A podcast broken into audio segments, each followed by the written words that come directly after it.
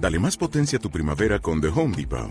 Obtén una potencia similar a la de la gasolina para poder recortar y soplar con el sistema OnePlus de 18 voltios de Ryobi desde solo 89 dólares. Potencia para podar un tercio de un acre con una carga.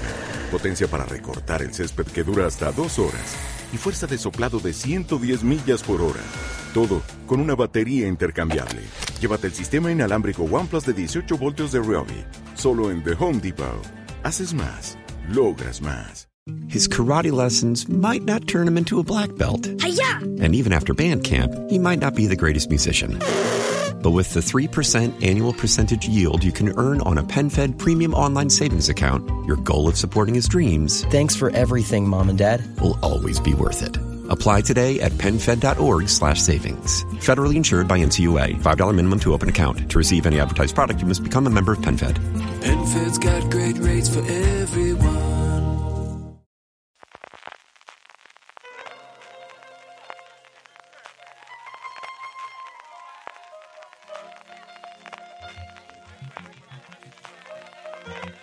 Estás escuchando Fuera de Series con CJ Navas. Bienvenidos a Streaming, el programa diario de Fuera de Series, en el que un servidor, CJ Navas, te trae todas las noticias, novedades, comentarios, trailers y un montón de cosas más de series de televisión. Hoy de nuevo agradecemos a BP por patrocinar Streaming y es que en BP quieren estar contigo en cada kilómetro que recorras con tu coche porque les gusta ser parte del viaje de tu vida. Y si te unes al programa Mi BP, podrás ahorrar en cada repostaje que hagas, además de disfrutar de su catálogo de regalos y ofertas especiales que consigues cada vez que vuelves a tus estaciones de servicio BP.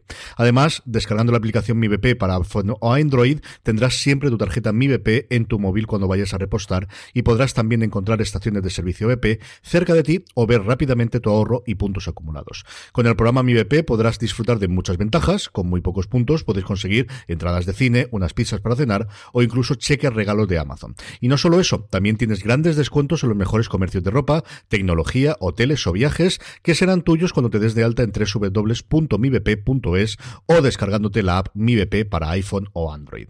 Empezamos con las noticias y es que ayer A3 Player Premium, Antena 3 en general, montó un gran sarado en Gran Vía madrileña, en el Cine Capitol, donde hizo una presentación muy a la, a la americana, muy a la que en su momento, hace ya unos años, hizo aquí Movistar Plus de su próxima temporada, en este caso centrada, como os decía, en A3 Player Premium, de la plataforma de pago o bajo pago de streaming de eh, A3 Media. Por un lado, lo que tenían era la celebración de que han multiplicado por seis los abonados. Yo no era especialmente venturoso ni tenía de verdad demasiadas esperanzas en que A3 Player Premium funcionase, pero desde luego tengo que reconocerles que tanto en calidad como por lo que ellos están sacando pecho el número de suscriptores les está empezando a dar la razón y es un sitio cada vez para tener más en cuenta, pues quizás de eso que siempre habíamos comentado de que no existía en España un lugar, eh, no vino con la TDT ni vino con la televisión de pago en los años 2000 o en los primero incluso en el 2010, ¿no? Que tuvimos ese experimento en su momento con eh, especialmente Canal Plus a través de Crematorio y de que fue de Jorge eh, que fue de Jorge Sanz y que nunca tuvimos ese impulso y a lo tonto lo tonto eso es lo que se está convirtiendo a 3 Player Premium. Con- eh, anunció seis nuevas producciones de ficción que vamos a comentar después posteriormente y una documental que me tiene absolutamente loco, me atrae muchísimo, muchísimo, muchísimo, pero antes de eso comentó un poquito qué ocurre con las series actuales que tiene. Cardo ha sido renovada por una segunda, una segunda temporada, a ellos tenían muchas esperanzas puestas en esta serie, que muy del público, muy madrileña.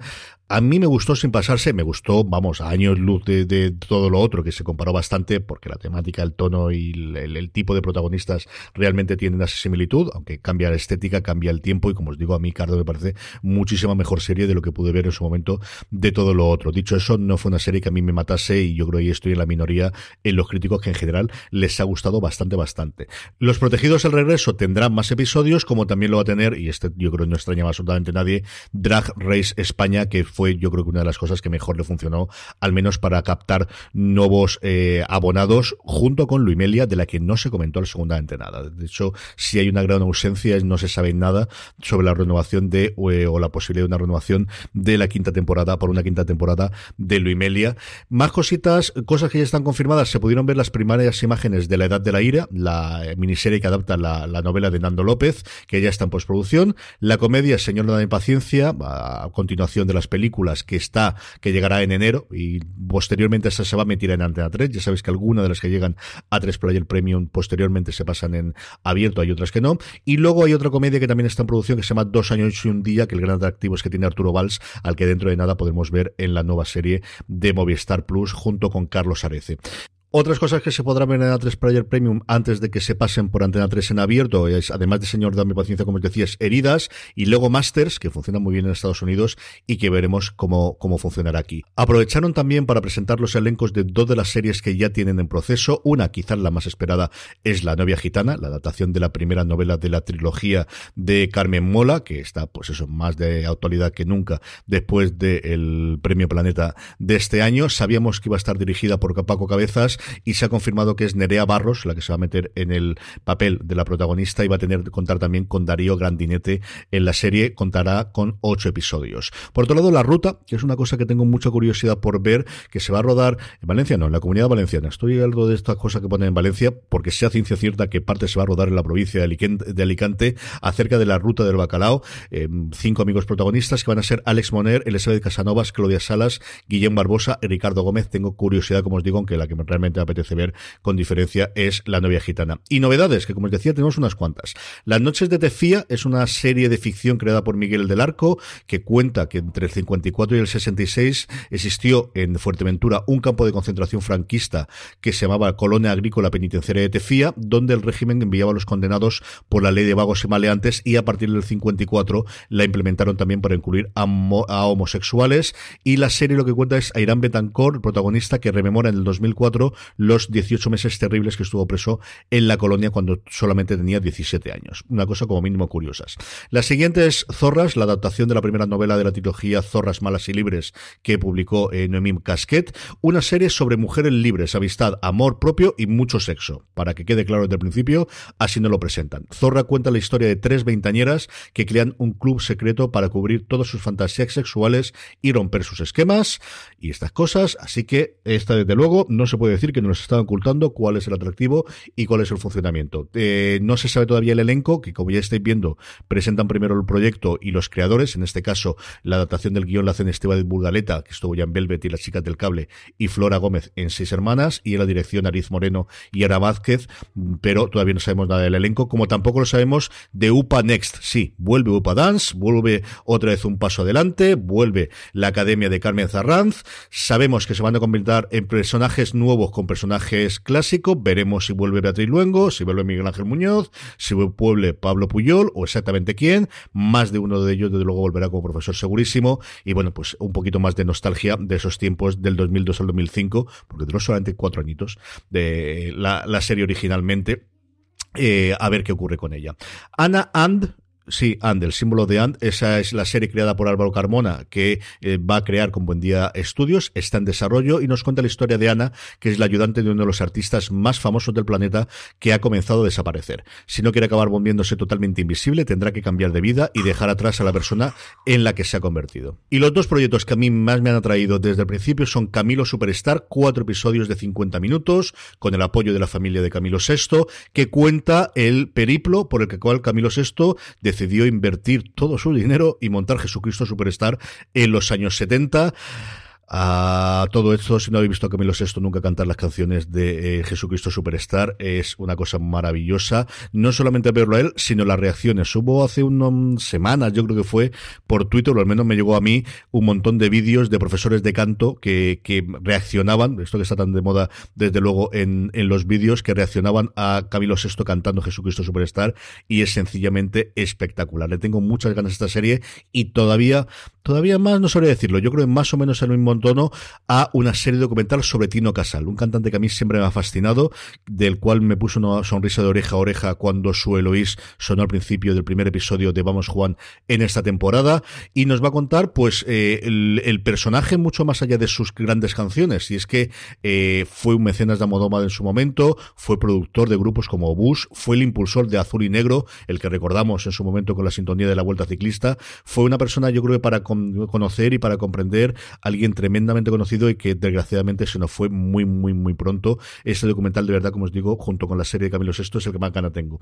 Y luego, Vestidas de Azul, que es una continuación de Veneno, bueno, una continuación de aquella forma. Realmente lo que hace es adaptar otra novela, otro libro de Valeria eh, Venegas, que se llama Vestidas de Azul, que cuenta eh, sobre las mujeres trans en la transición española. Le han puesto su título de Veneno porque evidentemente es una marca que vende y es una marca que es muy importante para Antena 3. Así que como veis, todo un despliegue de inversión mm, con la salvaguarda de sin saber qué ocurre finalmente con Loimelia que tiene Antena 3, que desde luego no se puede decir que no, eh, que no apuesta por la afición en estos últimos tiempos. Más cositas, series que nos vienen, la CW, nueva serie de la Roverso, en este caso se va a llamar Caballeros de Gotham, Gotham Knights, creada por varios productores que habían estado trabajando en su momento en Batwoman y bajo evidentemente el, paraguas de la producción de Greg Berlanti, no sea cosa que este hombre se quede sin más de 20 en producción simultáneamente, y cuenta o se basa en los personajes de Gotham Knights. Eh, el punto de partida es el asesinato de Bruce Wayne y su hijo adoptado que se alía con los hijos de los villanos porque han sido los acusados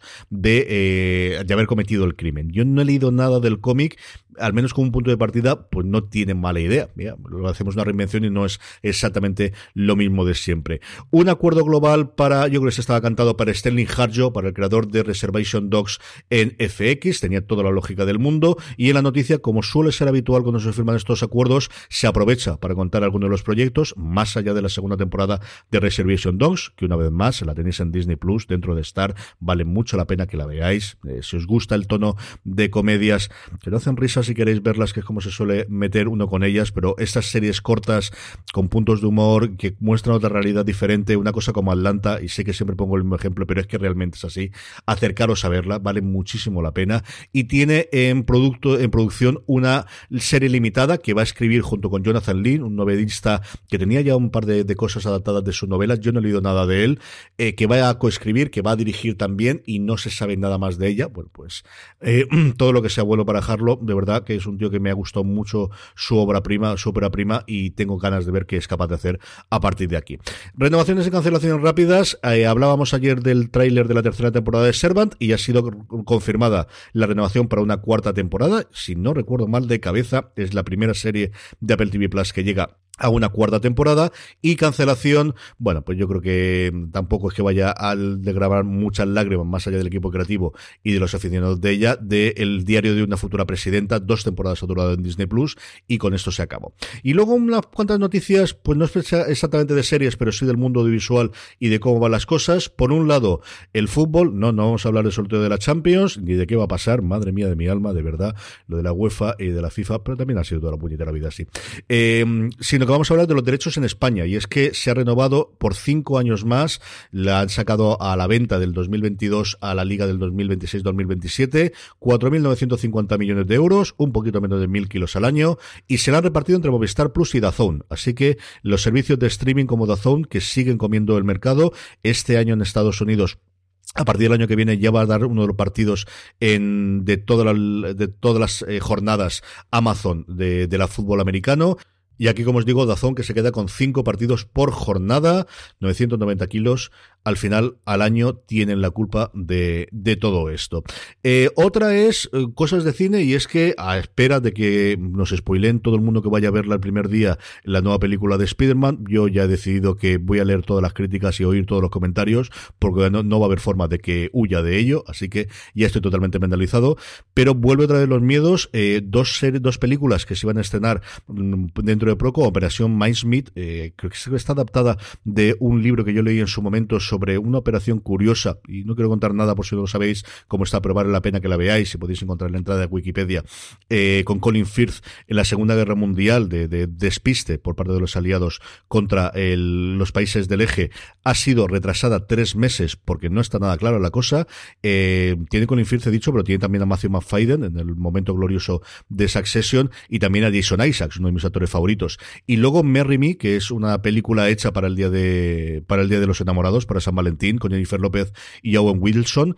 Quizás la primera comedia romántica que veo mucho tiempo con personas de este nivel y con un estreno directamente para cines que se va a estrenar simultáneamente en Peacock en esta apoyo que están haciendo todas las productoras, en este caso Universal, a su plataforma que tiene con NBC, con Peacock, que se va a estrenar.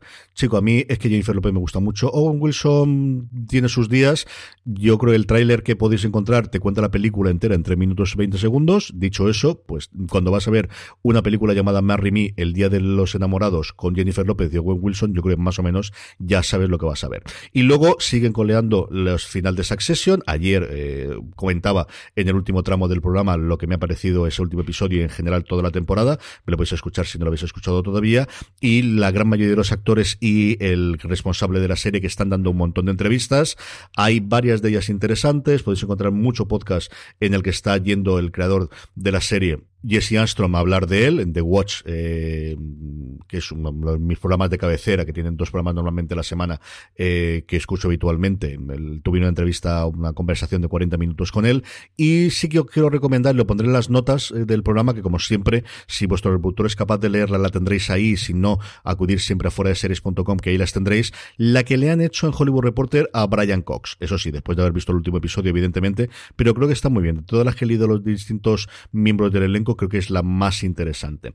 Apartado de trailers, tenemos dos para comentar hoy. O uno, Feria, dos puntos la luz más oscura. Le han puesto esta coletilla. Hasta ahora la serie siempre se llamaba solamente Feria, que se va a estrenar el 28 de enero en Netflix. Una serie creada por Agustín Martínez, responsable de La Caza Morte Perdido, y Carlos Montero, en el que esta casa se le adora, uno de los responsables, de los co-creadores de Élite y el responsable del desorden que dejas adaptando su propia novela un teaser apenas, apenas de 14 segundos que tenéis en las notas. Hay un momento en torno al segundo 4 que me parece sencillamente espectacular, estéticamente espectacular. La sinopsis, o la leo rápidamente, es y si dos hermanas adolescentes descubren que sus padres son unos asesinos. Eva y Sofía tendrán que enfrentarse al horrible crimen que parece que han cometido sus padres, quienes antes de desaparecer han dejado atrás 23, 23 víctimas. ¿Cómo van a sobrevivir estas hermanas en un pueblo que las odia? ¿Es posible que conocieran tan poco a sus padres o existe algún motivo para que estuvieran implicados en, este, en este suceso. Este es el viaje que emprendería Neva y Sofía en Feria, un pueblo donde la realidad esconde un universo fantástico. Muy buena pinta, como os digo, la serie el 28 de enero en Netflix y luego Welcome to Wrexham ya tiene un teaser en FX, esperemos que la serie llegue aquí. Y cuenta como dos sinvergüenzas y redentos como Ryan Reynolds y Rob McElhaney compraron un club de fútbol llamado el Gresham. Eh, esto ya se sabía, habían dado varias entrevistas y se estaba haciendo esta serie de documental, un, un, teaser en el que realmente lo que hacen es la broma típica del uno con el otro. No hemos visto nada del, metraje que vaya a tener el documental.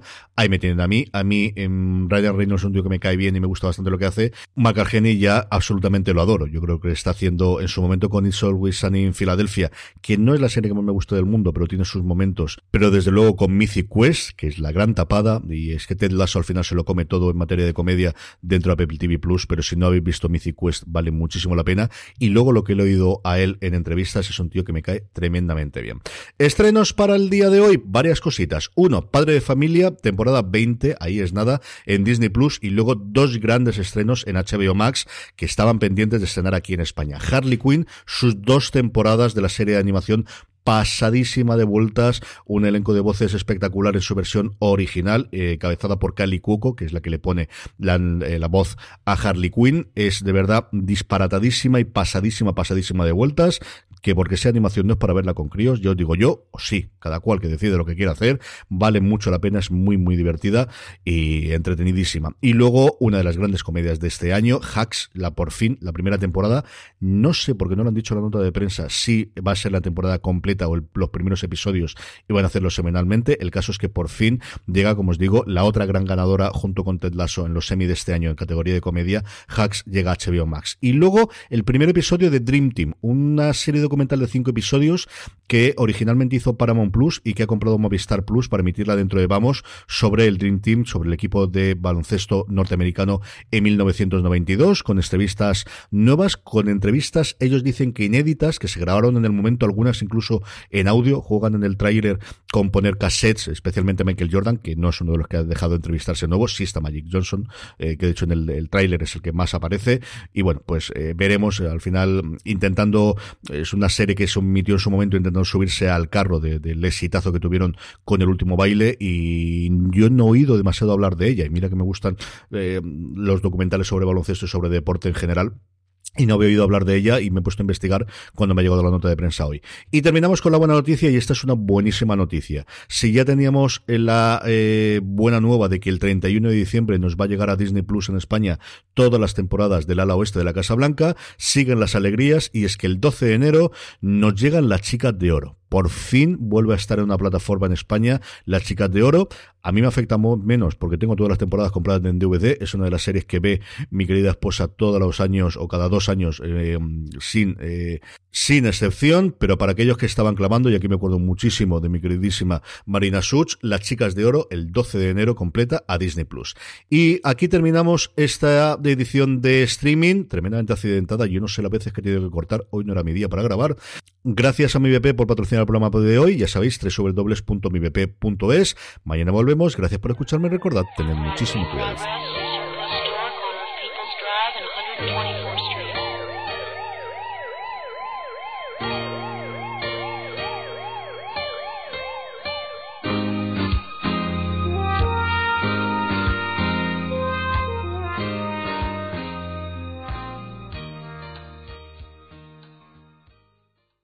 Dale más potencia a tu primavera con The Home Depot. Obtén una potencia similar a la de la gasolina para poder recortar y soplar con el sistema OnePlus de 18 voltios de Ryobi desde solo 89 dólares. Potencia para podar un tercio de un acre con una carga. Potencia para recortar el césped que dura hasta dos horas. Y fuerza de soplado de 110 millas por hora. Todo con una batería intercambiable. Llévate el sistema inalámbrico OnePlus de 18 voltios de Ryobi. Solo en The Home Depot. Haces más. Logras más.